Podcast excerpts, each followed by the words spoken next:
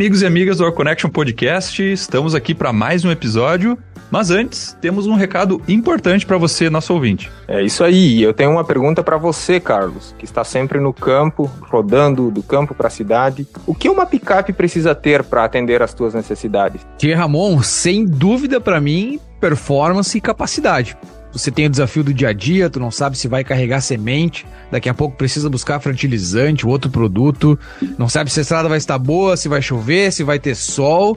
É, para mim, performance e capacidade é chave. Então eu vou te dar uma dica: a nova geração da Ford Ranger, que conta com um motor 3.0 V6, o motor mais forte da categoria, transmissão automática de 10 velocidades, tração nas quatro rodas com seis modos de condução é o que você precisa. Bate, esse, eu vi falar que esse negócio aí de, de modo de condução, tu, não importa se você vai puxar equipamento, se vai se andar na lama, terra, areia, chuva, ou se apenas vai ir é, andar com aquela tranquilidade, domingo de manhã, com uma tesito na mão, economizar combustível. Se é tudo isso que tem na Ford Ranger, tchê, é o canal. Além disso, fiquei sabendo que a Ford Ranger tem a maior capacidade de imersão da categoria, com 800 milímetros de profundidade. Tem picape melhor que essa para quem vive e respira o campo? Eu não tenho dúvida que a Ford Ranger é a picape para quem vive e respira o campo. Se você ficou interessado e quer saber mais sobre esse novo lançamento, é só acessar ford.com.br ou ir até uma concessionária e agendar um test drive para conhecer o que até então parecia impossível. Nova geração Ford Ranger, que veio impossível e bora de podcast. Você está ouvindo AgroConnection. Olá, olá, muito bem-vindo, muito bem-vinda a mais um episódio do Agro Connection Podcast, o podcast que te conecta com o mundo agro. Aqui quem fala é o Carlos Pires, direto do Kansas, e na carona comigo, como sempre, Alexandre Rosa e Rafael Ramon. Bom dia, acho que é a primeira vez que eu tô dando bom dia aqui no Agro Connection, né? Estamos gravando cedo, é, mas uma satisfação enorme estar aqui, um convidado para lá de especial e vamos que vamos. Isso aí, bom dia pessoal, olá pessoal. É, falando aqui de Porto Alegre, ansioso aí por essa super conversa com esse convidado super especial. Não, muito bem. Hoje um dia típico de outono aqui no Kansas, né? Amanhecendo perto de zero graus e finalizando o dia com 30 graus. A amplitude térmica hoje tá tá matando todo mundo por aqui. Por aqui iniciando mais um temporal. Mais um. Que a gente já tá acostumado. bom, enfim. Uh, bom, sem muitas delongas, hoje é um daqueles episódios onde a gente escuta, né? Escuta para aprender, é, porque essa pessoa aí é, ah. é, realmente incrível e tem demonstrado, né, o quanto pode ser um mentor do agro brasileiro. Hoje o Agro Connection vai conversar com um dos grandes líderes da agricultura brasileira, né? Sem dúvida nenhuma, um dos principais formadores de opinião quando se trata do assunto agro no Brasil. CEO da John Deere Brasil por quase 10 anos e hoje CEO da PH Advisory Group, Paulo Herman. Seja muito bem-vindo ao Agro Connection Podcast. Olá, pessoal. Carlos, Rafael, Alexandre. Inicialmente, uh, quero agradecer a esse honroso convite que vocês me fizeram e também achar que vocês estão me colocando numa posição muito difícil aqui, porque o meta enorme, o meta é a responsabilidade aqui do podcast. É, mas é isso, né? Quando um time tem uma camisa 10, tem que jogar a responsabilidade mesmo. Então a gente vai, vai, vai indo assim mesmo. Muito bem, saudações feitas, fique ligado. Já já estamos de volta com o Agro Connection Podcast. Fique agora com o Agro Connection Podcast. Informação, ciência e tecnologia. Aqui o conhecimento não tem fronteiras. Muito bem, estamos de volta. É, de pronto gostaria de pedir, Paulo, que você nos conte um pouco da sua história, é, de onde veio, para onde você foi. Esse é o momento, senta, que lá vem história. Bom, bom a minha história, é, Carlos, é, é uma história é, de superação de um menino que nasceu no interior do Rio Grande do Sul, em um município chamado São Lourenço do Sul, sul do estado, e no interior do município ainda, filho de agricultores, meu pai tinha, na época, 10 hectares de terra, eram três irmãos, e, e deu para perceber logo que naquele então, como se diz em espanhol, e ali não teria muita uh, possibilidade de fazer algo diferente do que ele já vinha fazendo.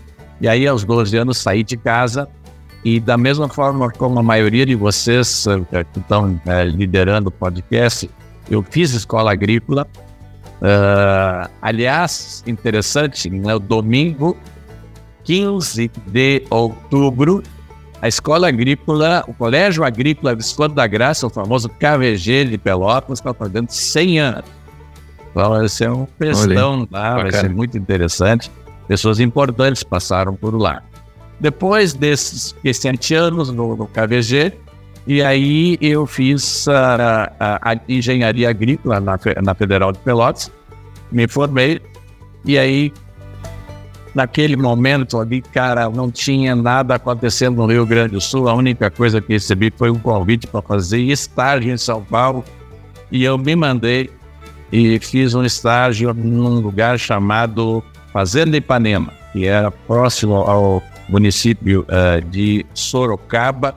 E naquela época uh, se começou um trabalho bem interessante de desenvolvimento da indústria brasileira. Então, nós tínhamos ali campo de ensaios de máquinas agrícolas para tratoras, pista de concreto, é, é, treinamento para piloto de aviação agrícola, a parte de irrigação, conservação dos solos, armazenagem, enfim, todas essas áreas ali.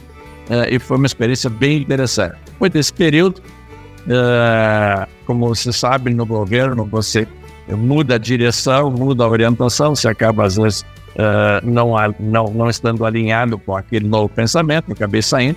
E aí começa a minha jornada na iniciativa privada. Né?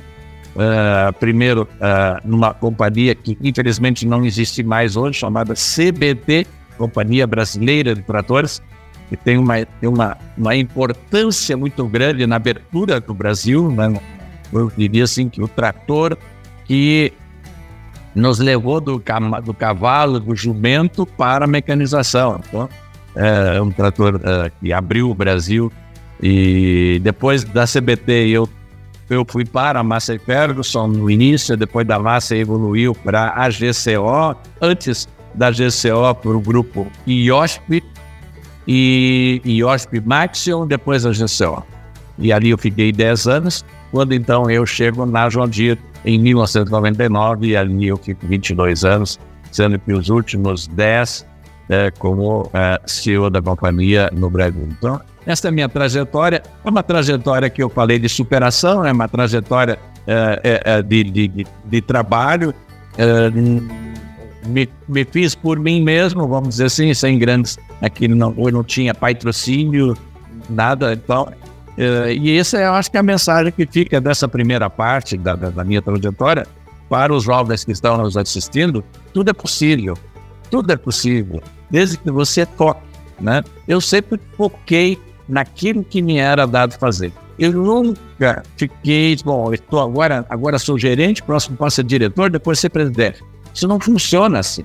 Né? Dentro do mundo corporativo, o teu trabalho de hoje que vai determinar a tua posição de amanhã e não aquilo que você deseja para amanhã, entendeu? Então eu, tenho, eu vi muitas carreiras de gente bem inteligente, talentosa, não serem bem sucedidas por causa dessa ambição de definir data que ah, em 10 anos tem que ser diretor, não foi. Então não é assim que funciona o mundo corporativo. Mundo corporativo ele é da meritocracia. Né? E as empresas estruturadas, elas te avaliam a cada minuto né? avaliam as tuas entregas, avaliam o teu relacionamento, avaliam a tua inteligência emocional, né? E tudo isso compõe, então, esse ativo, né? No caso, Paulo Hero, e que uh, uh, foi, vamos dizer assim, uh, avaliado de maneira interessante pelas empresas. Nunca imaginei que pudesse chegar onde cheguei. não me faz uma pessoa melhor também, é, porque nunca perdi a minha conexão com as origens, não? E, mas é, importante trazer para os jovens que estão nessa carreira ou que optaram pelo mundo corporativo, entender que é um mundo cheio de histórias, cheio de, de curvas, né? cheio de, de, de, de, de oportunidades, mas também de desafios. Paulo, e assim, um brasileiro, né? CEO de uma companhia do tamanho da John Deere, é uma empresa multinacional. É, eu imagino que deve ter tido muitos, muitos desafios, né? Antes a gente passar para a parte, a parte técnica relacionada ao, ao, agro aqui, que a gente tava, tinha planejado conversar, acho que, acho que é legal a gente é, falar sobre essa tua trajetória, que na minha perspectiva é ímpar. São poucos os casos que a gente vê é, nas grandes multinacionais ter um CEO é, brasileiro, né? Como, como é visto isso globalmente, né, dentro da, do mundo corporativo? É, não sei, quais, quais foram os principais desafios que você teve? Porque também nós brasileiros, a gente até fala em outros episódios, a gente tem questão de idioma, por exemplo, que é um, é um mega desafio, né, é, para nós brasileiros, que ainda agora estamos evoluindo um pouco mais com a questão do inglês e tudo mais, mas eu imagino na sua época assumir uma responsabilidade dessas deve ter sido um desafio enorme. Bom, uh, Rafael, existem empresas e empresas. Tem empresas, por exemplo, multinacionais, que não dão ao, ao assim, nativo sentar no caixa. Né? Caixa, caixa deles. Né? Tem outras empresas que você cresce até um certo ponto, a partir do qual tem que ser alguém que tenha o DNA da empresa, que seja, ou seja, japonês, ou enfim. Então, é, mas a empresa americana, a, a, vantagem da empresa americana é que ela, ela é muito pragmática, né? Ela é, é ela avalia as entregas. Então, quando eu fui escolhido, sempre deixando claro que eu fui o head uh, da companhia para que chamam de Latam, né? Que é a América Latina, do México até a Argentina, né? E quando eu fui escolhido, eu fui o primeiro presidente, primeiro brasileiro a ter essa posição, e, e, e, também o que me sucedeu é uruguai, não é brasileiro, então só para dizer que, por enquanto, eu posso dizer que né, eu sou o único brasileiro nessa posição. E eu tive a ingenuidade, né, um dia viajando com o, o CEO da companhia, eu cheguei para ele e disse assim, ó, eu queria lhe agradecer o fato de o senhor ter escolhido um latino para liderar a América Latina, né? E no que ele, o bom estilo americano, reto e direto, disse, mas eu não escolhi um latino para a América Latina. Mas ele, eu sou latino. Ele disse, não, eu não escolhi, não foi esse o critério. Disse, mas qual foi o critério, então? Esse é o critério que te levou à posição, além de outros atributos de entregas e personalidade, etc., foram duas coisas. Você tem a disciplina alemã, né? daí vem o sobrenome Hermann, né? Disciplina alemã com a paixão latina. Esta combinação é essencial para a empresa, não, não é eu ser bem sucedido, para a empresa ser bem sucedida dentro de um ambiente latino. Você tem que ter a disciplina alemã, você também não pode ser manhã, amanhã, amanhã, né? Uh, e dar moto de explicação, né? Porque não chegou disciplina, né? mas não pode ser só disciplina. Só disciplina entorta o prego, não funciona. Então você tem que ter essa habilidade de liderar, né? entender que quando a pessoa diz uh, talvez e não, quando diz sim, pode ser talvez, né? O brasileiro tem uma dificuldade muito grande de dizer não.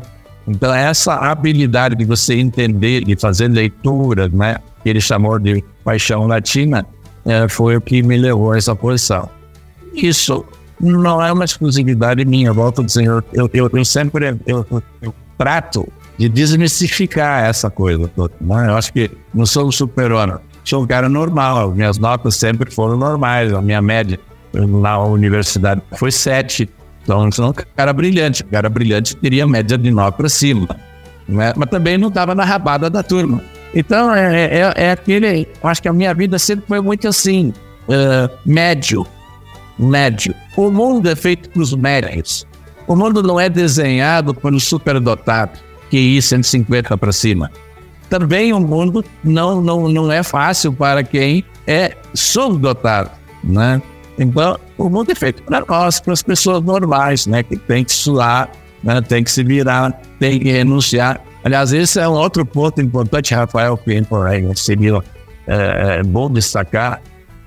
É quando, para você crescer, né? Quando, tem uma expressão de assim: todo mundo só vê as pingas que eu tomo, né?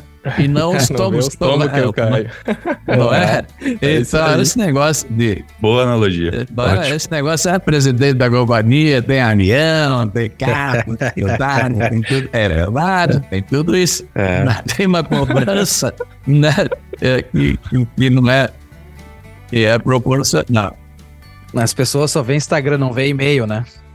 É, e não tem jeito. Ou você faz as entregas ou você está fora. Nesse mundo corporativo e a vida, né? Você entrega, né? você faz acontecer você tem que dar lugar. Alguém vai poder.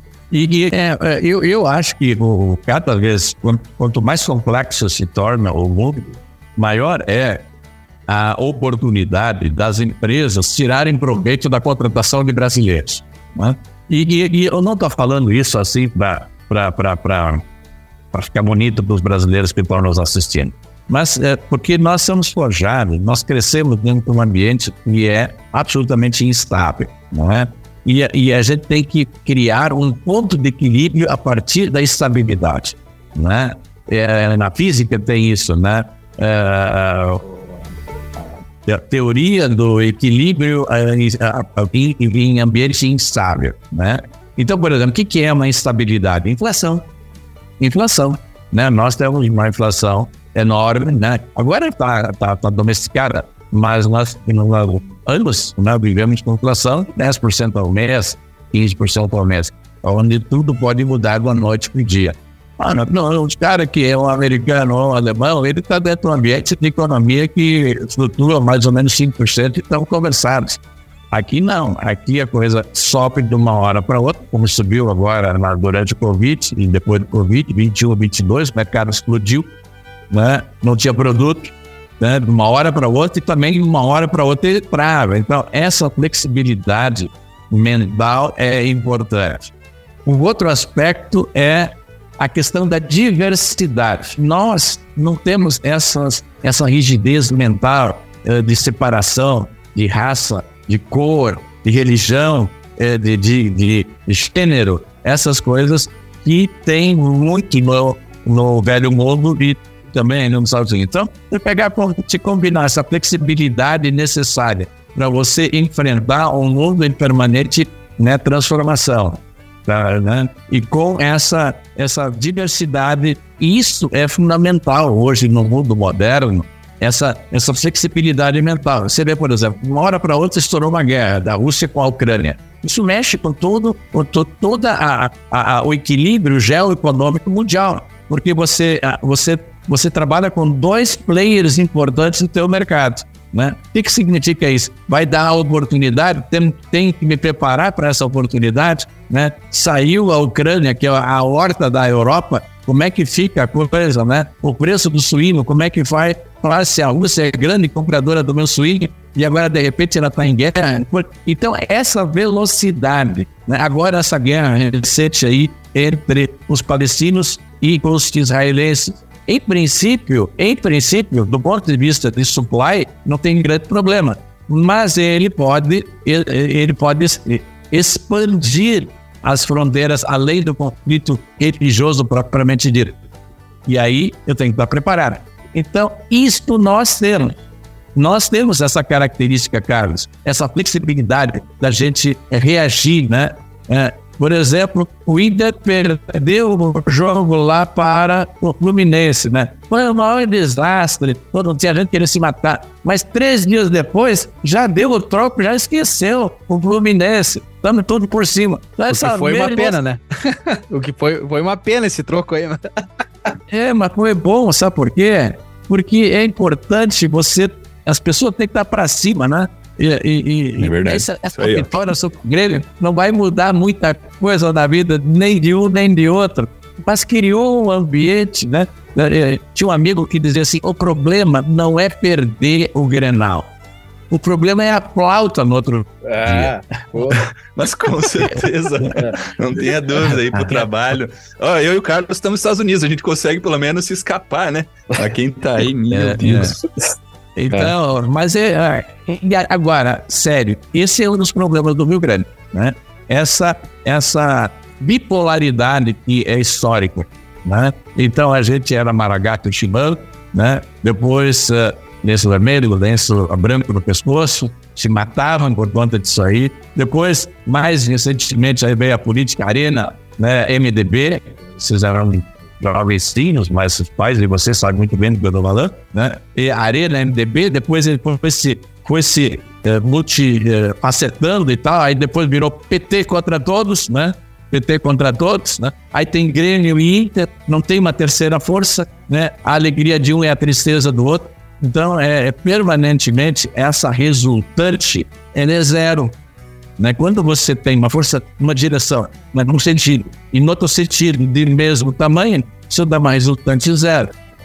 Ah. Grande problema do Rio Grande é resultante zero. Né? Nós não temos uma, uma, uma, uma, uma distribuição das forças como tem em São Paulo. Né? E, onde sempre você pode ser oposição, mas numa oposição majoritária. Você é uma oposição de um pedaço de pensamento. Né? Então, mas, enfim, uh, essa é a, a grande atribu a, o grande atributo de um executivo brasileiro dentro das grandes corporações, na minha opinião. Bacana, excelente reflexão aí sobre carreira profissional. É muito interessante, né, ver as, essas nuances, desafios. Bom, mas Paulo, para a gente começar então a falar um pouco sobre os desafios e oportunidades do agro brasileiro. Como você definiria o agro no Brasil? Rafael, é, é, é complicado essa tua pergunta. É, ela é simples, mas a resposta é complicada. Porque a minha vida toda, 40 anos, eu estive do lado das máquinas agrícolas. E eu achava que o agro era máquina, né? E, e aí eu, de repente, descubro que máquina é um pedacinho da história, né?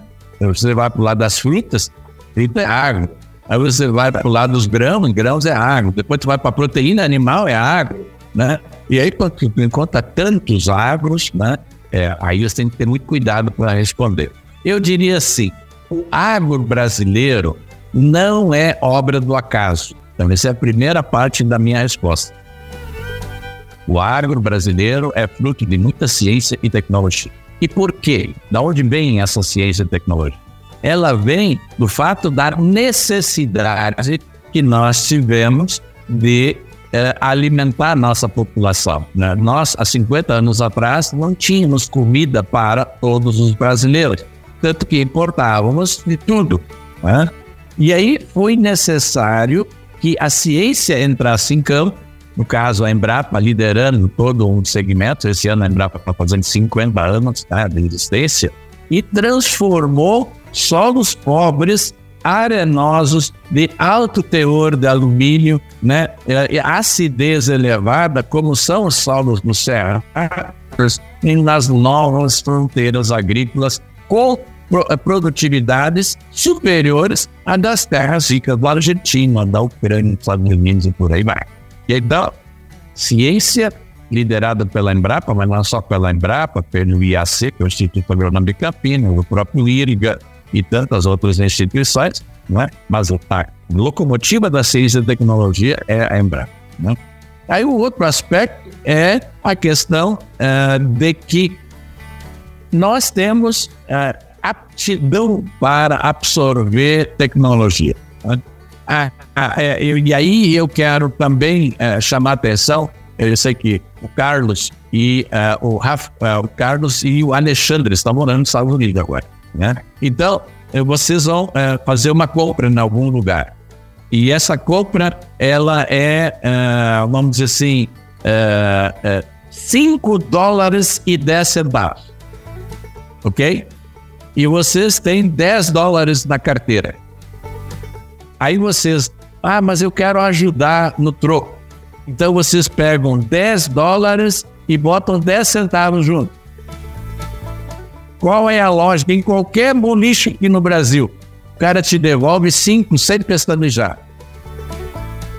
A conta é 5 e 10, você tem 10, e aí tu cata no bolso mais 10 centavos, e bota 10 e 10. Aqui em qualquer lugar, em boliche de pinga, o cara faz troco e te devolver de 5, 5, 5 reais, 5 dólares. Ok?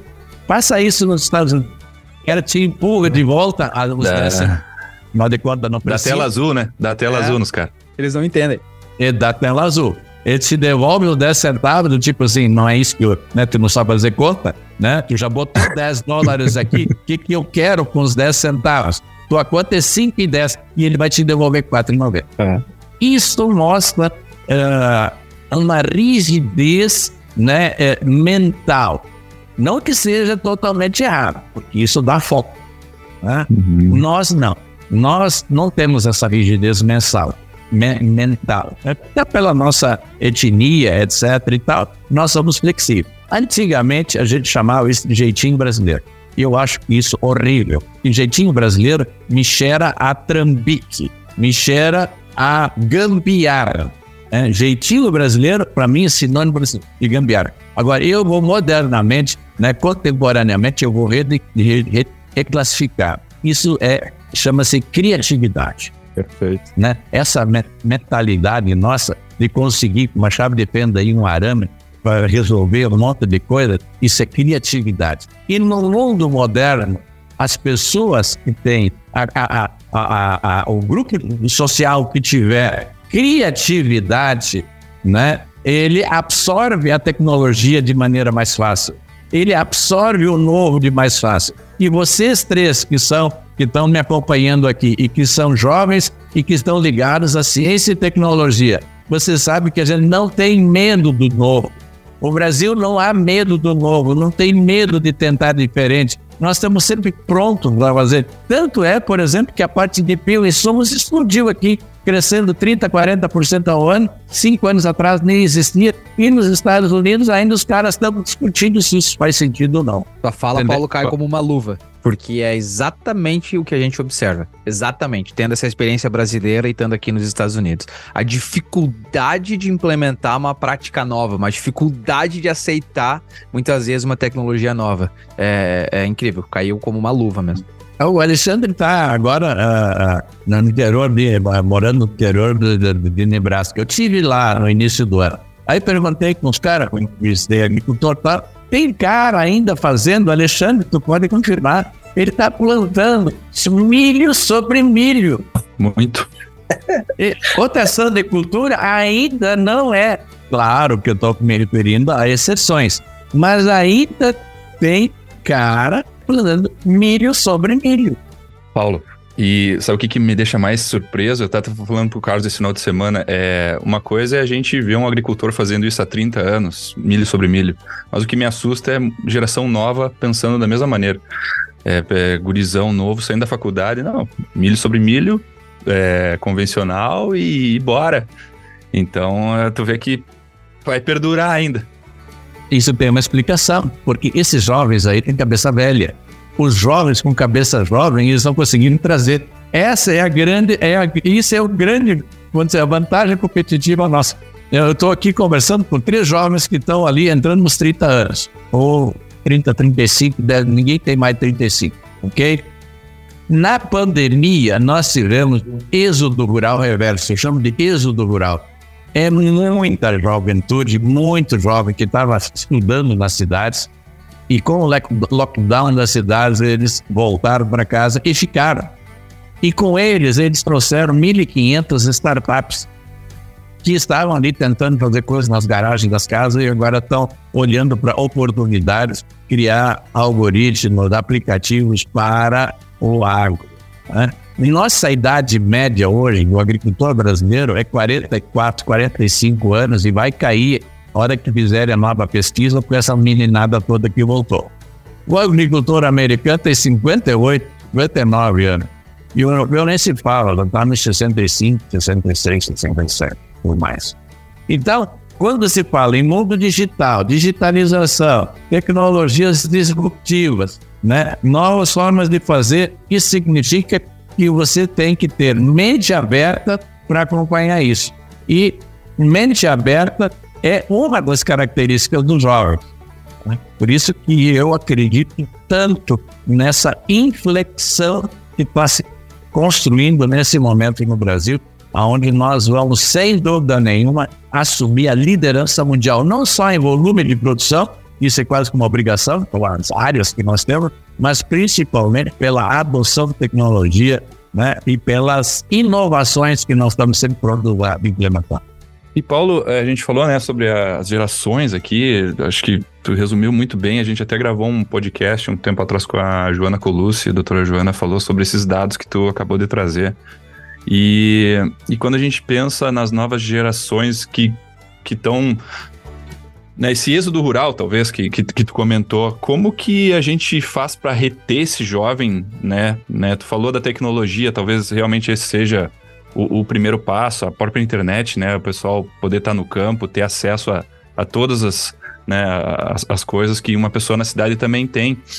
Uh, mas qual é o caminho da gente reter esse profissional qualificado né, no, no campo e, consequentemente, políticas que possam ajudar, né, nesse sentido, a, a também promover o crescimento desse, desse agro, né? Olha, a, a tua questão, né, Alexandre, interessante, né? No início da nossa conversa, você falou, eu sou de Uruguaiana, estou morando aqui no interior uh, do estado de Nebraska, numa cidade de 2 mil habitantes, e estou trabalhando para a Baia.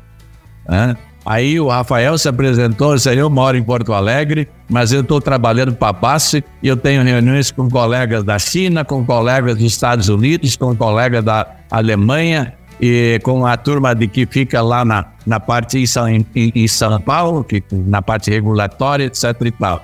Aí o Carlos se apresenta, né? eu também sou do interior do Rio Grande do Sul, eu sou do Colégio Agrícola, fiz mestrado, doutorado, estou aqui em Kansas uh, State, né? no centro dos Estados Unidos, no melhor lugar nos Estados Unidos, onde o norte se cruza com o norte-sul se cruza com o, o, o leste e oeste, né? Uma baita cidade maravilhosa, né? E vocês estão trabalhando e fazendo. Então, não existe mais esse conceito de eu tenho que estar no campo ou eu tenho que estar na cidade. Né? Isso hoje, vocês, vocês já deram essa resposta, né? Não, não importa onde eu esteja.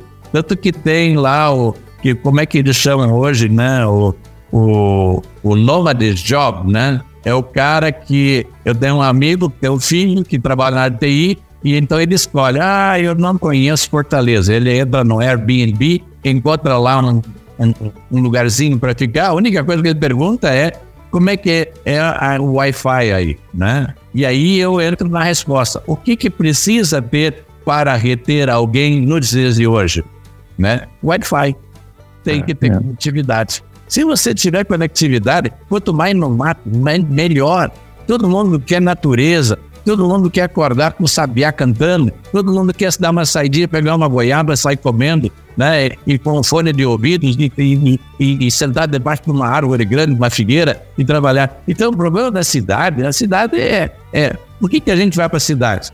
Pelas, pelas facilidades, tem energia elétrica, tem conectividade, né? tem vida social, tem barzinho, boteco. Mas tudo isso a gente pode fazer também hoje cada vez mais quem anda pelo interior do Brasil sabe que tem cidades maravilhosas, né? né? E, então, eu acho que a retenção, pergunta do Alexandre, não foi Alexandre né? Isso, uhum. isso. A retenção, Alexandre, são duas coisas. Primeiro é a conectividade, né? E você tem que ter, né? E a segunda é tem que dar dinheiro. Também não vamos ficar, não, ninguém vive do árbol O2, né? Nós precisamos ter dinheiro. E não tem lugar hoje no Brasil que dê mais dinheiro que o agro. Não tem lugar hoje de atividade no Brasil que tenha mais oportunidades no agro. Né? O grande problema do agro hoje, um dos grandes problemas, é excesso de tecnologia. Nós temos tudo que os americanos têm, os alemães têm, inteligência artificial, machine learning, sementes de última geração, moléculas super desenvolvidas, mas por conta de qualificação e até por falta de, em muitos casos, da conectividade, eu uso tudo meia boca. Linka muito bem com o episódio que, lan que lançamos ontem, né? Falando sobre ciência de dados com dois especialistas no, no assunto. Então, é meia boca. Então, um jovem, isso aí é música para os ouvidos se eu tenho todo esse pacote tecnológico à disposição, tem drone, tem não sei o quê, tem inteligência artificial, internet das coisas, blockchain e blá, blá, blá, blá, tudo está disponível. Eu não preciso estar mais hoje em Omaha para acessar isso. Eu não preciso estar no Kansas State para ter acesso a isso. Está aqui, lá em Bossoroca. Agora, né, uh, alguém tem que ter vontade de ir para Bossoroca, né? É interessante. É. tem, tem, tem, que ter estrada boa primeiro, né? Tem que ter é, estrada boa é. para chegar lá também. ah, talvez podem aproveitar a Praia Doce de, de São Lourenço, né? É, lá no São interior. Lourenço tem uma bela praia. Mas deixa eu falar uma coisa. Outro dia, outro dia, faz um tempo, eu fiz um post falando de que nos tratores de hoje, né, nós temos mais tecnologia e mais computadores do que tinha na Apollo 11, que foi para a Lua e voltou, né? Levou o homem na Lua e trouxe de volta. E que e aí mostrava, né, de como a, a, a conectividade e a internet acionava tudo igual, aqueles mapas. Aí um cara respondeu assim: Isso tudo é muito bom. Quero ver funcionar aqui em Vossoroca. Por isso que Virou estigma agora. É, é, eu, eu, nem sei direito onde fica, mas desse é um lugar meio complicado. É longe. É, não, isso é muito interessante, Paulo, que tu colocou, e aqui é, me lembra, né, o trabalho que, assim, eu, vamos lá, eu sou gaúcho, né, do interior do Rio Grande do Sul, então o cooperativismo é muito forte, né? É, todas aquelas cooperativas tritícolas que surgiram e hoje viraram cooperativas agropecuárias para poder englobar um pouco mais o agro como um todo, é o trabalho que a CCGL e a RTC têm feito com o Smart Coop, né? E a gente vai, vai gravar com eles para entender um pouco mais sobre esse Smart Cop, mas é poder levar a tecnologia para produtores, né? Hoje eu falo, por exemplo, meu tio que planta 15 hectares na linha Gramado, lá em Panambi, ele consegue facilmente é, pegar uma imagem de satélite e fazer, usar índices de vegetação, por exemplo, para poder inferir sobre algum manejo que ele necessite fazer. Então, esse é um trabalho eu, eu, eu acho fantástico mesmo, porque é você isso com certeza ajuda na retenção e é você levar alta tecnologia para cooperados, né, para cooperativa. Lembrando que a agricultura brasileira é feita por muitas mãos, né, não apenas por grandes produtores, mas também pela agricultura familiar. Então, acho que é, é, é esse trabalho, né, de, de conectar essa tecnologia disponível com o pequeno produtor também pode ser importante na retenção. É, esse ponto que tu está trazendo, cara, é interessante. Provavelmente teu pai uh, uh, na década de 70, para a gente, é, a gente já tinha geladeira, já tinha chuveiro elétrico, duchas Corona, né? Mas não tinha como tomar banho, né? É, porque não tinha energia elétrica. E o que que se fez?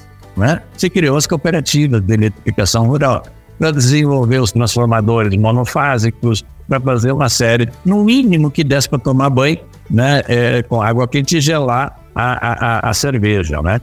É, isto, eu, quando eu penso na, na, dificuldade da conectividade, né, e é, e é um problema uh, geral, eu, ontem eu estava em Campinas e falava e caía, falava e caía, falava e caía dentro da cidade. Uh, eu, eu acho assim, uh, eu, não, eu não acredito que as telecoms vão fazer mais do que fizeram até hoje. Né? O interesse ali é puramente comercial. Eu acho que a questão da conectividade ela é, tem que ser encarada é, é, da mesma forma como se, se, encarou lá atrás a questão da energia, da eletrificação rural.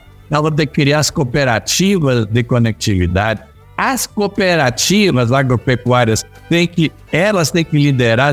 Aqui eu tenho tantos mil cooperados numa região que tem tantos mil hectares, eu vou botar 10 antenas. Isso para eles não é nada né? Não, não. E, e, agora, porque aí você começa a controlar quanto o cara planta, quanto o cara entrega para a cooperativa, quanto ele vende para outros, né? Que área ele, ele deixou de plantar, como é que está o estoque que ele tem. Então, é, é do maior interesse da cooperativa ter, os, a, no mínimo, a área onde ela atua debaixo do sinal da internet. E também tem um aspecto social, porque o sinal não se interrompe, né? Ele, ele passa por cima de colégio, ele passa por cima de hospital, né? E aí passa até a ser um serviço de utilidade pública. Você oferece a internet para que a, a sociedade tenha um ambiente melhor. Então, é a, a, conectividade, eu tenho dito por aí, é uma responsabilidade de todos nós, das empresas privadas, das cooperativas, dos municípios, dos próprios agricultores, dos vizinhos se juntar aqui, vamos juntar seis caras, eles vão meter duas antenas e vão botar esse troço para funcionar. E agora, com o Starlink, o que eu tenho visto no Brasil uh, uh, remoto é de que esse troço funciona. Uhum. E é simples, e, pode ser talvez por aí a solução rápida né, da gente. Uh, e aí não precisa de tolo e não precisa de nada, é só botar a antena uh, direcionada para o satélite e o próximo sai falando. Então, uh, eu acho que em, em, no máximo em três anos nós conectamos esse Brasil ponta a ponta e aí ninguém vai nos segurar, porque aí o jovem vai querer ficar, porque está conectado, né? o dinheiro tem, Né? Dinheiro tem, o agro hoje gerou nos últimos 10 anos 1 bilhão e 200, 1 bilhão e 300, é, é, é, 1 trilhão e 200 bilhões de dólares de superávit, de superávit. Esse, esse dinheiro não parou na Avenida Paulista, ele foi é, irrigar os grotões, né? As Bossorocas da vida, os Panambi da vida, os Uruguaianas, São Lourenço da vida, né? Eu não sei onde é que o Rafael nasceu, né? Você é Porto Alegre? Vista Alegre do Prata. Ah, ele é chique, ele é da capital. Mas nós somos tudo interior, né? Então, Não, não, é. A capital, a capital só se for o contrário, né? A quinta menor cidade do estado, 1.500 habitantes. qual é a cidade de Novidão? Vista Alegre do Prata. Fica na Serra Gaúcha. Aí já, já nem tem que botar na minha lista para conhecer, Vista Alegre. É aquela Com cidade certeza. de primeira. Isso, isso. Se fizer a segunda, já tá em Nova Prata ou Guaporé. É, tá bom. Não, muito É bom. legal. Ah, Paulo, a gente falou agora já né, bastante sobre os desafios né, que a gente tem no agro brasileiro, e aí conectividade é um deles. A gente brevemente tocou em logística também, né? Estradas e tudo mais também é um grande desafio que a gente tem. Inclusive, é uma coisa que os americanos torcem que o Brasil não desenvolva. A gente percebe muito isso aqui, eles têm muito medo que o Brasil melhore logística. Eles podem torcer, mas já se ferraram.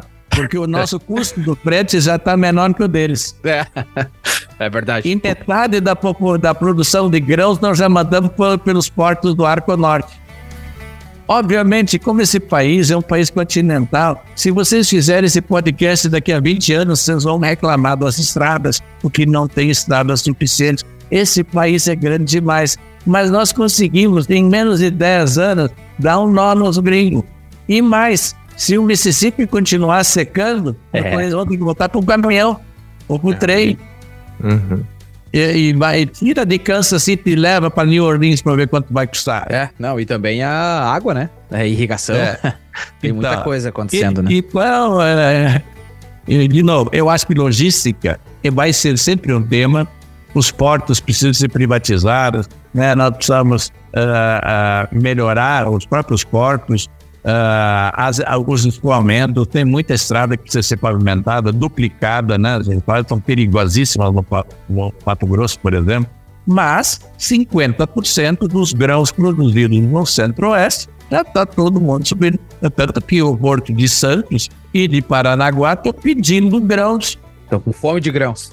Estão pedindo carga. Isso, isso é um bom avanço, né? E a gente espera que a gente continue é, superando esses desafios, né? E a gente falou aqui de vários desafios. Agora vamos, vamos mudar um pouco para a parte boa, né? para a parte do potencial da agricultura brasileira. E aqui é interessante como o Brasil é mundialmente reconhecido, principalmente pela soja, né? É, é, e também vamos colocar o milho, e, e aí mais uma coisa, né? Que o Brasil deve passar os Estados Unidos num médio prazo aí também na produção do milho, talvez até curto prazo. Mas surge, né, nos últimos anos, é, o desenvolvimento de outras culturas. Né? A gente sabe agora lá no Rio Grande do Sul tem uma nova fronteira sobre, com azeite de oliva, por exemplo, né? A gente tinha a Serra Gaúcha com vinhos, hoje a gente produz é, uva, né? Tem parreirais em diversos pontos do estado também, principalmente na região sul. Entre tantos outros produtos, né? Nessa tua visão e também o quanto você viaja no Brasil, Paulo, quais são os principais potenciais é, da agricultura brasileira com exceção das commodities, que a gente tá bem, a gente entende muito bem como elas funcionam já. Eu acho que o grande desafio, Carlos, do agro brasileiro é fazer mais com menos, ou mais com o mesmo. Acho que seria por aí. Nós ah, ah, temos ainda muito desperdício. Eu vou te dizer alguns. Né? Ah, o Rio Grande do Sul, ele tem ah, a área com soja e milho, dá mais ou menos no norte e noroeste do estado, é 4 milhões de hectares e nós plantamos trigo, né, a cultura de inverno, em um milhão e meio de hectares. Nós temos aí 2 milhões e meio de hectares, isso muda de ano para ano, mas fica com a ordem de grandeza.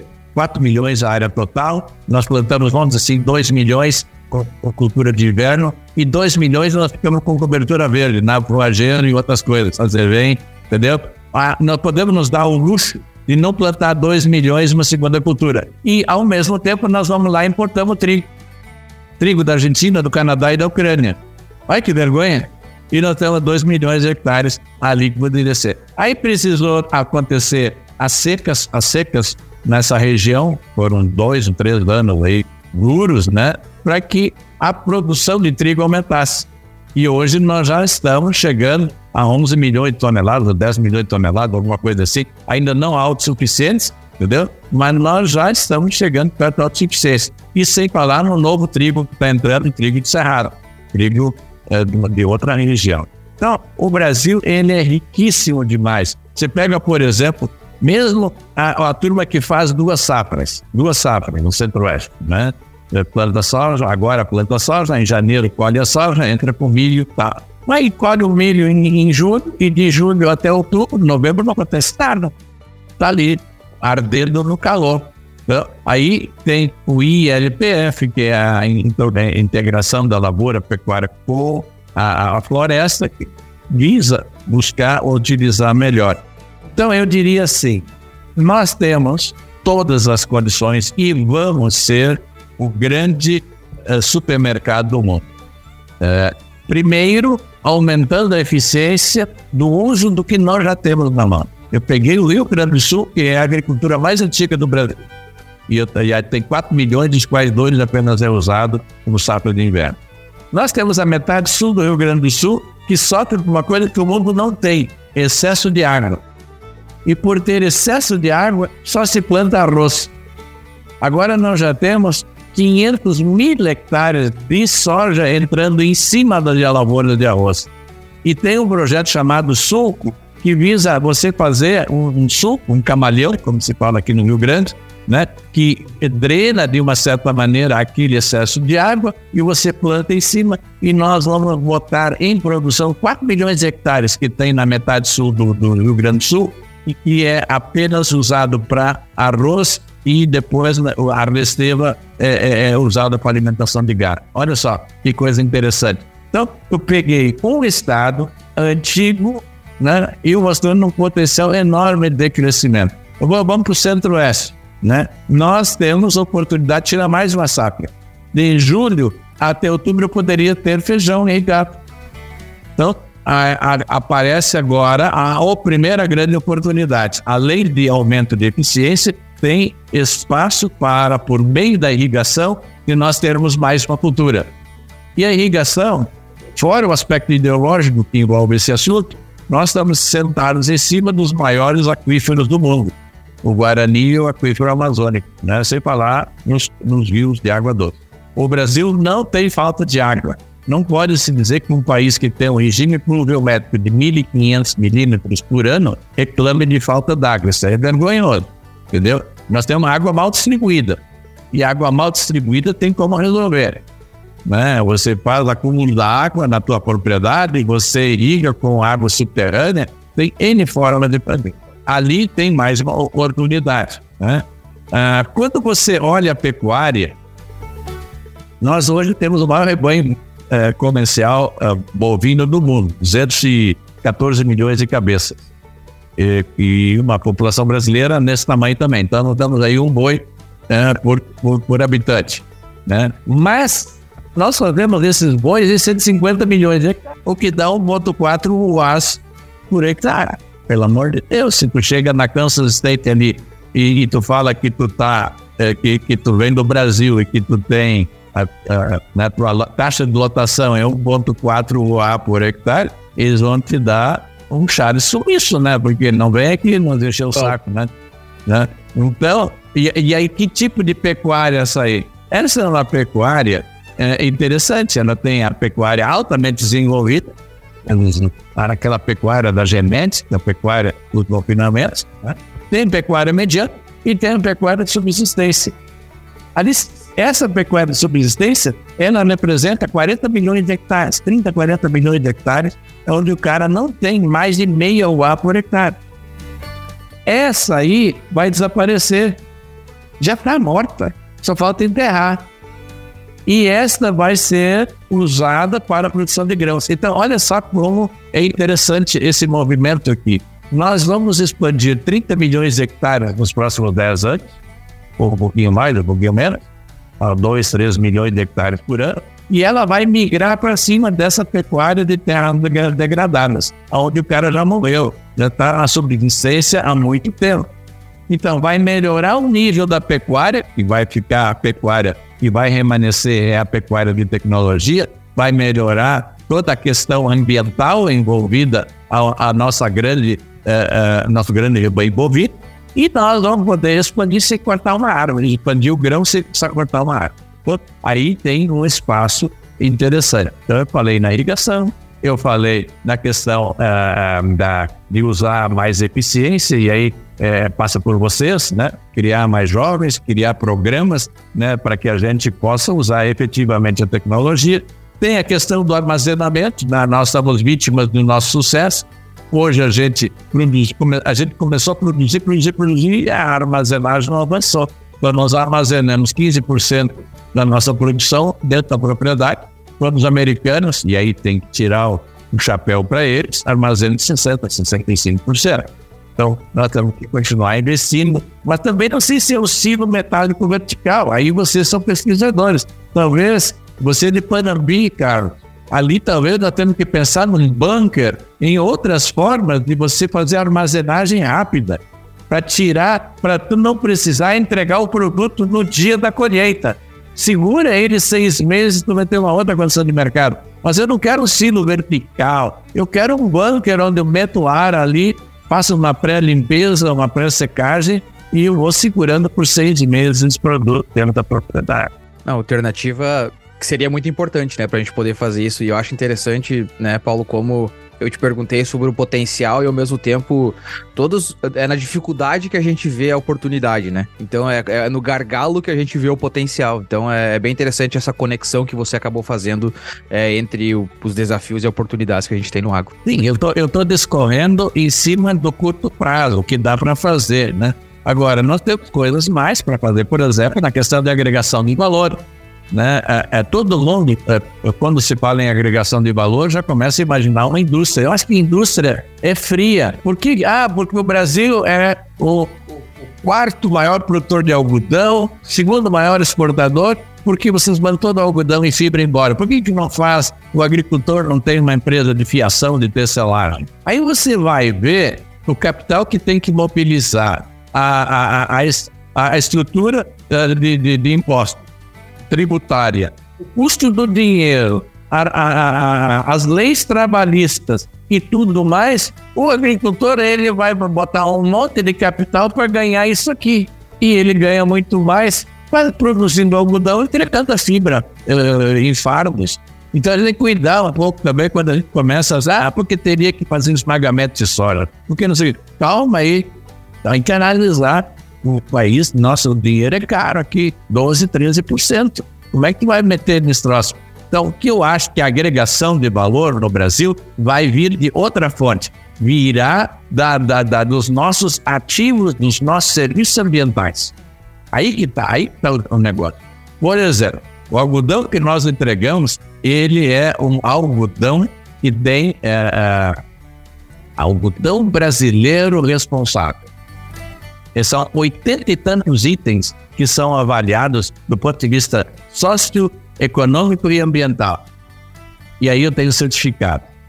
Né? E quando esse algodão é processado no Brasil, na camiseta atrás tem um QR Code que você bota o celular em cima e ele te diz, tem até um post que eu fiz outro dia sobre isso. E ele te diz a fazenda, da onde foi produzido, a fiação, a tecelagem, a confecção e até a loja que vendeu aqui. Então, a rastreabilidade é uma forma de agregação de valor. Mostrar os nossos ativos ambientais, a nossa nosso sequestro de carbono, nossa nossa nosso armazenamento de carbono, nossas nosso uh, transformar nossa nosso código florestal, as nossas uh, e o Carlos está estudando, o Alexandre está estudando isso, as nossas práticas agrícolas, não sei se o Alexandre ou o Rafael, mas ou os dois, né? O plantio direto, o ILPF, as três safras, tudo isso gera sequestro de carbono. Tudo isso tem balanço positivo do ponto de vista de carbono. Agora nós já estamos trabalhando na, no leite baixo carbono, na carne baixo carbono. Não estou falando carbono neutro, estou falando baixo carbono, né? Isso tem que ser monetizado. Então, aí tem, para mim, isso é agregação de valor. É mostrar como é que essa agricultura ela ocorre nos trópicos. Então, são as grandes oportunidades. E essas oportunidades vão ser puxadas pelos jovens.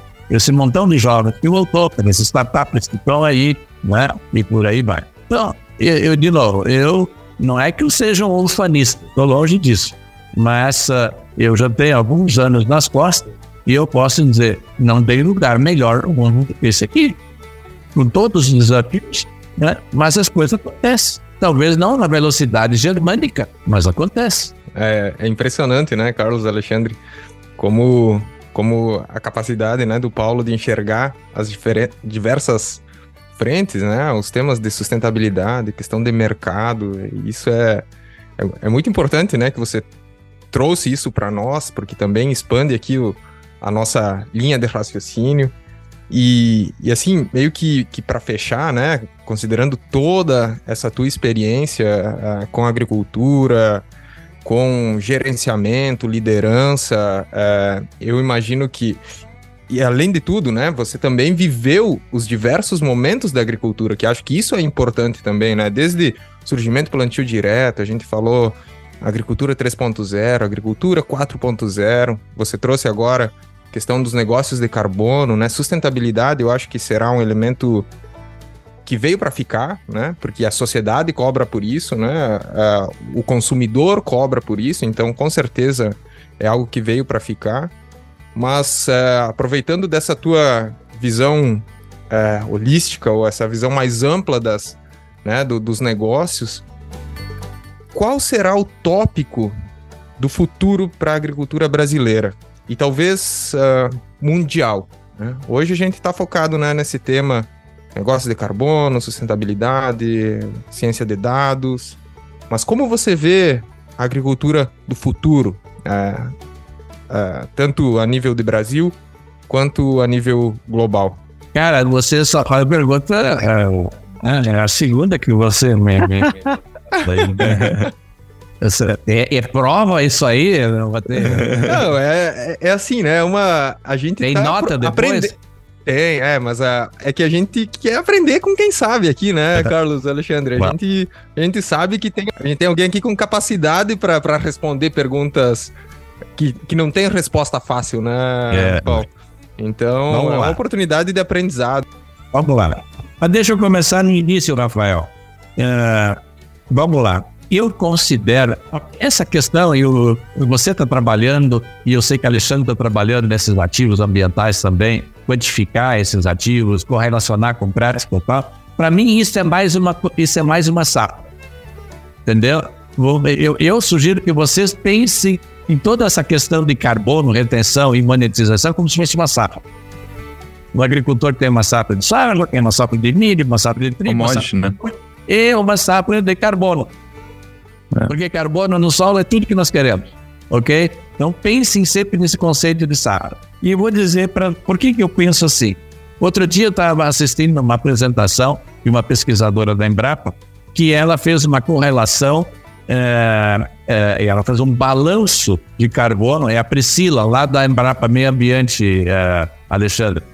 E, e ela correlacionou várias práticas agrícolas, várias práticas agrícolas, e, e, e, uma delas, que é a integração lavoura, pecuária, floresta, bem feita com a, a, a, a gramínea adequada, consegue, pelo trabalho dela, fazer uma remoção ou uma retenção de até 30 toneladas de CO2 equivalente uh, uh, por hectare ano. 30, eu nunca tinha visto esse número. Então você falava em 4, 5, 6, tá, 30. Tá? Então vamos lá. Quanto vale a tonelada de carbono? Isso é para vocês dois, Rafael e Alexandre. Vocês estão mexendo nesse troço aí. Vamos dizer o seguinte: já esteve em 80 dólares. Agora está 10. Mas vamos dizer que ela. Vamos pegar 20 dólares, vai. Não vamos ser tão pessimistas. Pegamos 20 dólares e multiplicamos pelas 30 toneladas que estão lá no solo, segundo a pesquisadora. Ou vocês vão atrás desse trabalho. Isso dá 30 vezes 20, isso dá 600 dólares multiplicado por 5, isso dá 3 mil reais. 3 mil reais que vieram do nada. Não, não, não, não vieram do nada. Vieram das minhas práticas. Das minhas práticas conservacionistas do meu sistema de manejo de solo e água. Olha que interessante. Isso não é uma safra? Opa. Isso é uma safra. Yeah. Então, então, a gente tem que sair desse negócio de carbono e deixar de olhar ele apenas como ah, nice to have, né? É, é, é bonito ter, é bonito fazer propaganda e vamos monetizar esse troço. E vamos mostrar, mostrar que tem dinheiro ali. E aonde tem dinheiro, as pessoas vão. Nós somos rápidos para ir atrás do, do, dinheiro. É? E só, só para adicionar, Paulo, isso é uma das áreas onde eu desenvolvo pesquisa, né? A gente sempre se preocupa com o mapa de produtividade, né? Depois da nossa colheitadeira. Mas um termo que é muito utilizado, ou deveria ser mais utilizado, é o mapa de lucratividade. Exatamente. Então você tem áreas de lavoura que você usa para pagar a conta de áreas onde não produz. Então talvez essas áreas a gente poderia manejar de forma diferente para sequestrar mais carbono e aí fazer dinheiro com esses ativos ambientais. Exatamente. E outra coisa, você cria também mais resiliência ao agricultor, porque ele passa a ter uma pistola de 3, 4 canos. Se um cartucho tiver úmido e falhar, ainda tem mais dois, três tiros para dar, né? Então você tem mais resiliência. Mas assim, vou... como a intensificação que você comentou anteriormente, né? Que a gente venha colocar o trigo no inverno, né? Ou vem fazer três safras no centro-oeste. É, é, aumenta as possibilidades, né? A resiliência também do agricultor frente a esses anos, esses desafios. Agora, talvez esse ano para o Rio Grande do Sul não seja tão positivo, né? Tá chovendo um monte, o trigo talvez não vá bem, né? Mas talvez a gente consiga uh, recuperar com a safra de verão, que vai ter uma condição hídrica melhor. Então, é importante colocar isso na, na balança. Eu acho que esse, esse é o ponto, né? É, é, é o, o, se você tem uma atividade que você não domina alguns fatores básicos de produção, que é o clima e o mercado, você tem que ter, então, uma estratégia de resiliência. E a estratégia de resiliência é você botar ovos em diferentes cestas, né? Então, é tão simples, isso aí é, é, não precisa fazer podcast para falar isso, né? Em qualquer boteco o pessoal fala, né? Não, não aposta tudo no 22, porque se a, a bolinha rolar e cair no 23, tá errado. Né? Então, vamos botar mais, né? Nas, nas, mas vamos lá. Mas o óbvio a... precisa ser dito, viu, Paulo? O óbvio precisa ser dito, repetido, porque vezes, a memória muitas vezes é curta, né? E, a... É verdade. Meu pai falava assim, meu pai, Rafael, falava assim, isso na simplicidade era dele, né? Não fala assim, é, a gente sempre tem que ter uma safra guardada. O que ele queria dizer? É, é, você tem que ter um caixazinho, né? Para que ano que vem, quando furar alguma coisa, ou o clima não for favorável, ou o mercado não, não for favorável, eu não fique pendurado no banco. Eu tenha, tenha garantia de pagar minhas contas e ainda já fazer a safra do ano que vem. Né? Agricultura é isso, né? A pessoa está reclamando, ah, porque 2023, gente, vamos lá, Vamos lá, vamos raciocinar comigo. Nós somos produtores, vamos pegar aí as commodities, arroz, uh, milho e soja. Né? Soja a 200 reais, milho a 100 reais. Gente, qual é a definição de commodity? Commodity é um nome bonito para dizer coisa comum. Comum não tem margem grande, tem margem baixa. Então, não pode eu agora, ingenuamente, achar que a soja vai ser daqui para frente 200 reais no saco e o milho 100. Porque isso é commodity. A lógica da commodity é margem baixa e aí você tem que trabalhar com volumes. Né? Então, as pessoas têm que ir. E aí, quando a coisa dá errado, eu tenho que ter uh, a minha gordurinha para queimar. Mas vamos lá para a pergunta do Rafael. O que, que é, que tópico mundial é, vai ser cada vez mais relevante. Eu acho, Rafael, e aí também para vocês três pensarem um pouco. Eu acho que a gente, pela nossa formação, todos aqui somos, eu sou engenheiro agrícola e vocês três são agrônomos, né?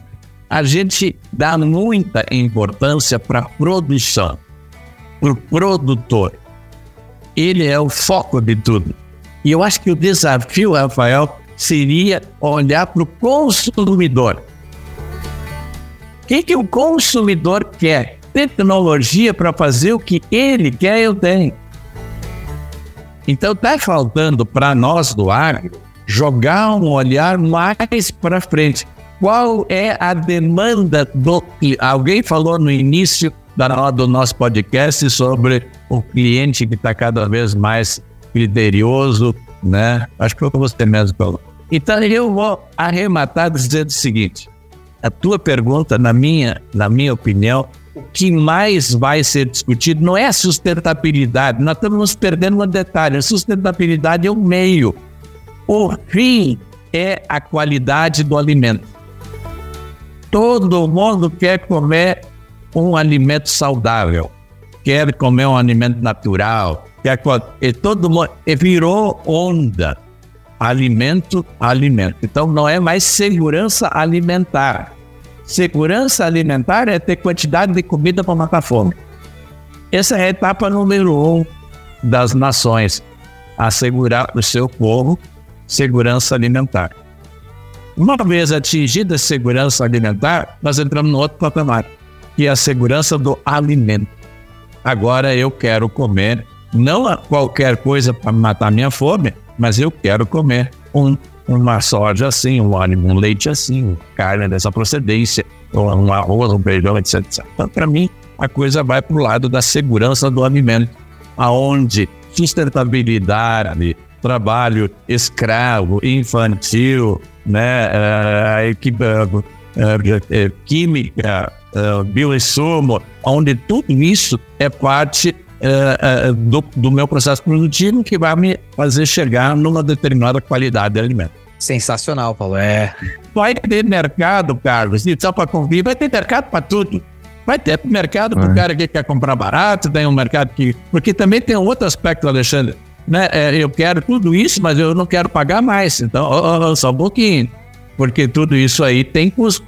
Então, nós vamos também estratificar. Quem quer a, a, a alta qualidade de alimento é uma coisa. A média e assim, tudo na vida, você pode comprar do jeito que você quiser. É exatamente por isso que a gente faz pergunta difícil para quem a gente pode fazer pergunta difícil. Tem uma é, resposta a nível. É, não, é sensacional esse pensamento, né? Eu, e eu vou falar por mim, né? É, é eu, eu sempre penso né, no futuro como sustentabilidade. E, e realmente no, no, teu ponto de vista me fez entender que sustentabilidade realmente é o meio que o objetivo final ele é muito maior né que é realmente essa segurança e qualidade alimentar, né? Vou colocar as duas, as duas coisas, coisas juntos aqui, né? Isso é muito interessante. A gente vê cada dia que vai no mercado, e eu imagino que essa transformação talvez seja até mais rápida aqui nos Estados Unidos, né? Dá para colocar a Califórnia aí no bolo, aonde você tem inúmeras é, é, pessoas que estão comprando realmente por qualidade, pagam o que for preciso por essa qualidade. Exatamente. Qualidade, qualidade, qualidade. E nós temos que ter condições de entregar qualidade e cobrar pela qualidade e fazer essa renda chegar lá no produtor, né? Para melhorar a qualidade de vida deles lá, aumentar a retenção e por aí vai. Então a gente consegue fazer um ciclo, né? O que linka com aquilo que você falou anteriormente, de agregar valor, né? Ao produto que a gente está levando na mesa do consumidor. Rafael, tem que abrir a nossa cabeça para qual é a definição de agregação de valor, né? Se eu, por exemplo, eu consigo provar de que o meu milho tem um teor de amido maior ou de caroteno maior, ou a soja tem um percentual de gordura maior. Eu, isso tem que ser classificado e monetizado, né? Ou a soja com 8% é uma coisa, a soja com 15% é outra coisa. Hoje nós vendemos tudo no, no, no, no saco. Né? É tudo para o mesmo saco. É. Não, muito bem. Bom, falando, já falamos bastante de agro, né? E como diz o saudoso Pedro Ernesto Denardim, que infelizmente narrou mais gol do Inter do que do Grêmio no final de semana passado. Dito isso, vamos lá para o nosso bate-volta, Paulo, onde a gente vai querer saber um pouco mais, né? É, respostas rápidas, assim, um pouco mais sobre quem é o Paulo também fora é, é, do agro. Você está ouvindo Agro Connection. A gente sempre começa, né, aqui com, com uma pergunta que também não foge muito, imagino, do agro, mas o teu sonho profissional. Difícil fazer essa pergunta para ti, né? Depois de tantas conquistas. Sonho profissional é, eu acho que é continuar ajudando o agro brasileiro, é, compartilhando as minhas experiências, as minhas ideias, é, aprendendo com eles, é, para que juntos a gente seja o maior fornecedor de supermercado do mundo. Uma experiência inesquecível da vida. Eu acho que a experiência inesquecível, eu tenho encontrado várias, por exemplo, quando a gente eliminou a queimada na cana, Aquilo foi uma experiência interessante, entrar com a máquina colhendo dentro do ambiente altamente, né, totalmente inóspito, né? Uh, agora, semana passada, quando eu fui para o extremo sul do estado, eu vejo o Projeto Sul, Né? É uma experiência nova, quer dizer, a, a, a, nós tínhamos um problema de excesso de água e no verão, às vezes, não excesso de veranico. E de repente tem solução, exemplo, botar 4 milhões de hectares dentro. Muito bom. E um hobby? Eu sou um cara sem graça. Porque tu podia dizer, ah, eu sou pescador, sou caçador. Não, eu, sabe o que, que eu gosto de fazer? Ajudar a gente. Tá? Tem uma atividade voluntária no hospital, é o lugar, é o, é o, dia do mês que mais alegria me dá. Quando eu vou lá e acho que a gente consegue encontrar uma solução para que as pessoas uh, não morram de coisas básicas. A básica, arroz, feijão, um zoião em cima, como dizem em São Paulo, né? Que é um ovo né? Fica cebolado. Gema, gema mole ou gema dura? É, gema é meio mole, nem mole, nem muito mole, mas também dura não. Então, agora inventaram a moda que não pode ser mais mole, então vai. não, não, eu vou só na mole, tem que, tem que ser aquela que irriga o arroz. É, assim, dá aquela molhada. Essa é a boa. Isso, larga em cima você, com, com, aquele, né, com aquele garfo você espeta. É. Faz a sangria do, faz a sangria, sangria do ovo. do ovo, boa. Isso aí. O lugar mais legal que você já visitou? Já imagino que já deve ter visitado tantos lugares esse mundão. É, é, é, sempre assim, quando tu vai, tu vê uma coisa, quando tu vem, mora um tempo lá, não é bem assim. Mas eu sempre eu gostei muito de Viena. E Viena, ela combina muitas coisas, né? Ela combina o novo, ela combina a história, ela combina a qualidade de vida com um pouco pacífico. Eu gosto muito daquele lugar ali. Eu acho que é a primeira cidade que aparece duas vezes no nosso podcast. Foi a mesma cidade do Dr. Chuck Rice, a gente, americano, a gente fez o um podcast em inglês e falou sobre saúde do solo. Bem ele, lembrado. Ele falou que paisagem era Nova Zelândia, mas em termos de cidade mesmo, Viena. Então acho que é a primeira cidade que aparece duas vezes. Olha aí. Me recomendo. Um estilo de música preferido? É sou eclético, mas ultimamente tenho ouvido bastante sertanejo, porque o sertanejo é a nova expressão cultural do agro. Né? Tem uma outra coisa que eu preciso falar. Nós estamos construindo uma nova classe média no Brasil. Esse, esse trilhão e 200 bilhões, ele irrigou o, o rincão, né? Os grotões, não. E está se criando uma nova classe média. E a expressão cultural, musical dessa classe média é a música sertaneja ou a gauchesca, entendeu? Não é uh, os novos baianos, não é a Axé Music, é essa turma aí. Muito bacana. E uh, um filme, um livro ou uma série? Alguma coisa que você recomenda para o nosso ouvinte passar o tempo? Eu acho que é, é muito interessante. Eu, eu, tenho um cara que é, é minha referência na vida, que é o Nelson Mandela. E aquele filme Invictus é um filme que todo mundo deveria de assistir para mostrar o que, que é um estadista, o que, que é um homem que teve 27 anos sofrendo todo tipo de humilhação, sai de lá assume o maior poder no país e, em vez de pregar o olho por olho, dente por dente, ele prega a reconciliação. E este filme mostra isso. Ele escolhe um branco para ser o capitão da equipe. Esse filme tem que ser visto, porque mostra a dimensão em que um ser humano pode chegar. Sensacional, uma excelente dica. Bom, Paulo, não à toa você é conhecido como embaixador do agro brasileiro, né? Gostaria de te agradecer, você teu tempo tão precioso, ter conversado conosco. É, o dia foi um dia de aprender, né? E é um daqueles episódios que a gente sai revigorado, né? A gente sai daqui com vontade de continuar trabalhando para contribuir com o agro é, brasileiro e também mundial, né? É, então, de minha parte, te agradecer muito por, por ter aceitado esse convite e ter participado conosco do Agro Connection Podcast.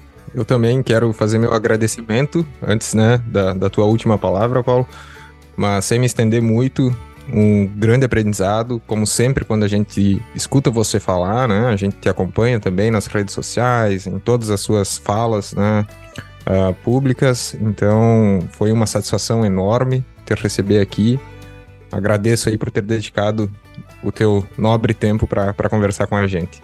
É, e reforçando, eu acho que foi uma experiência única a gente poder ter o né, ter, aqui, Paulo, para falar de muitos assuntos que todos pertinentes, né, para quem está começando carreira, quem está pensando em qual que é o, a carreira que eu quero seguir dentro do agro, e, e, e, mais importante que isso, né, encorajando esses jovens a ficar no campo, a, a procurar o seu espaço, que né, a gente, como celeiro do mundo, que é o Brasil, a gente. é, e isso me provoca também, né, por estar fora do país e querer voltar, e a gente está sempre nesse dilema. Eu acho que ouvir pessoas como tu nos dá muito ânimo para continuar e, e buscar o melhor pro, pro agro do, do nosso Brasil. Obrigado.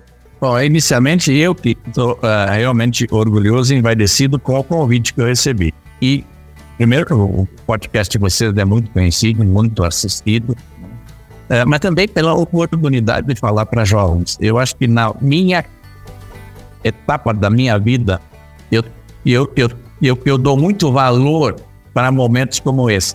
Se eu posso, com esse podcast, ter impactado uma pessoa a, a, a, a se aproximar do agro, se aprofundar no agro, entrar para o agro, já valeu a pena. Então, acho que eh, essa é uma oportunidade eh, que eh, eu não perco quando eu. Interessante que nas minhas palestras que eu faço por aí, eh, Alexandre, eu sempre faço a pergunta: quantas pessoas aqui, às vezes tem 300, 400, 500 pessoas, quantas pessoas têm menos de 35 anos de idade? Levanta a mão, por favor.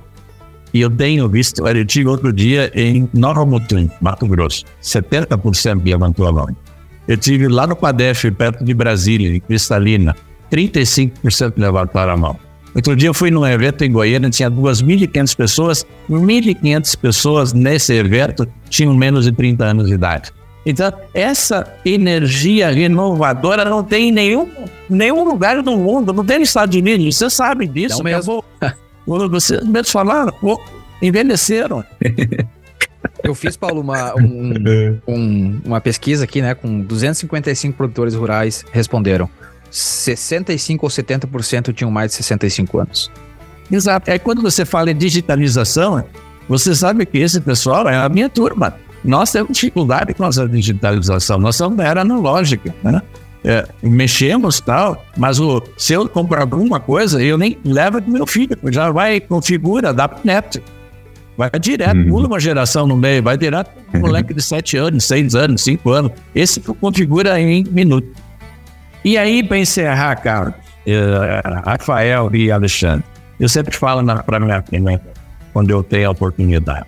Se algum jovem chega para mim e diz, Paulo, tudo que tu falou já está feito, em Embrapa, 50 anos, produtor, país que não alimentava o seu povo, agora já está fazendo exportação, um trilhão e pico, não sei o quê, não tem mais nada para a gente fazer. Né? E nossa, nosso podcast foi rico hoje, falamos dos portos, falamos de tudo, né? Não tem mais nada para fazer. E a resposta é a seguinte: se o agro brasileiro fosse uma corrida de Fórmula 1, tudo que a minha geração, os sem cabelo e os cabelo branco fizeram, equivale tão somente à volta de aquecimento dos pneus. A corrida do agro brasileiro ainda está por começar. E essa está na mão de vocês. Muito bom. Nossa, que, que, que final, né? Que final. E eu consigo imaginar tanta gente que vai escutar esse episódio e vai se reenergizar e trabalhar pelo agro brasileiro. Eu vou, eu vou lembrar aqui de duas pessoas é, que são os ouvintes de carteirinha nosso, né? Gabriel Shimada e Gustavo Shimada, natural de Araxá, Minas Gerais. Os dois estão aqui nos Estados Unidos, voltando pro Brasil, e eu tenho certeza que esse episódio vai ter um impacto gigantesco na vida deles. Tenho certeza disso. Depois Gabriel e Gustavo me cobrem sobre isso. Paulo, sensacional. Muito obrigado é, por essa conversa, né? Uma conversa extremamente ampla que deve aí abrir os horizontes para muitas pessoas dentro do agro brasileiro. Você, nosso ouvinte, muito obrigado por ter escutado esse episódio do Agro Connection Podcast é, com o Paulo Herman, CEO da PH Advisory Group e uma das grandes mentes do agro brasileiro.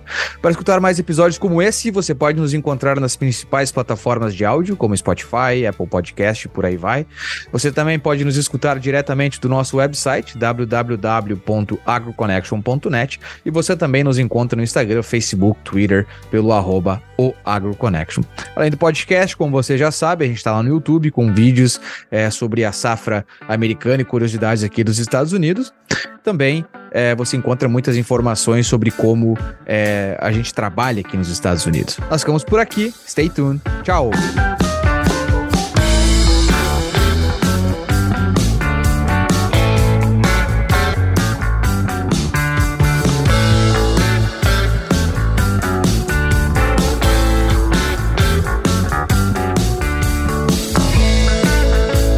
Você está ouvindo AgroConnection.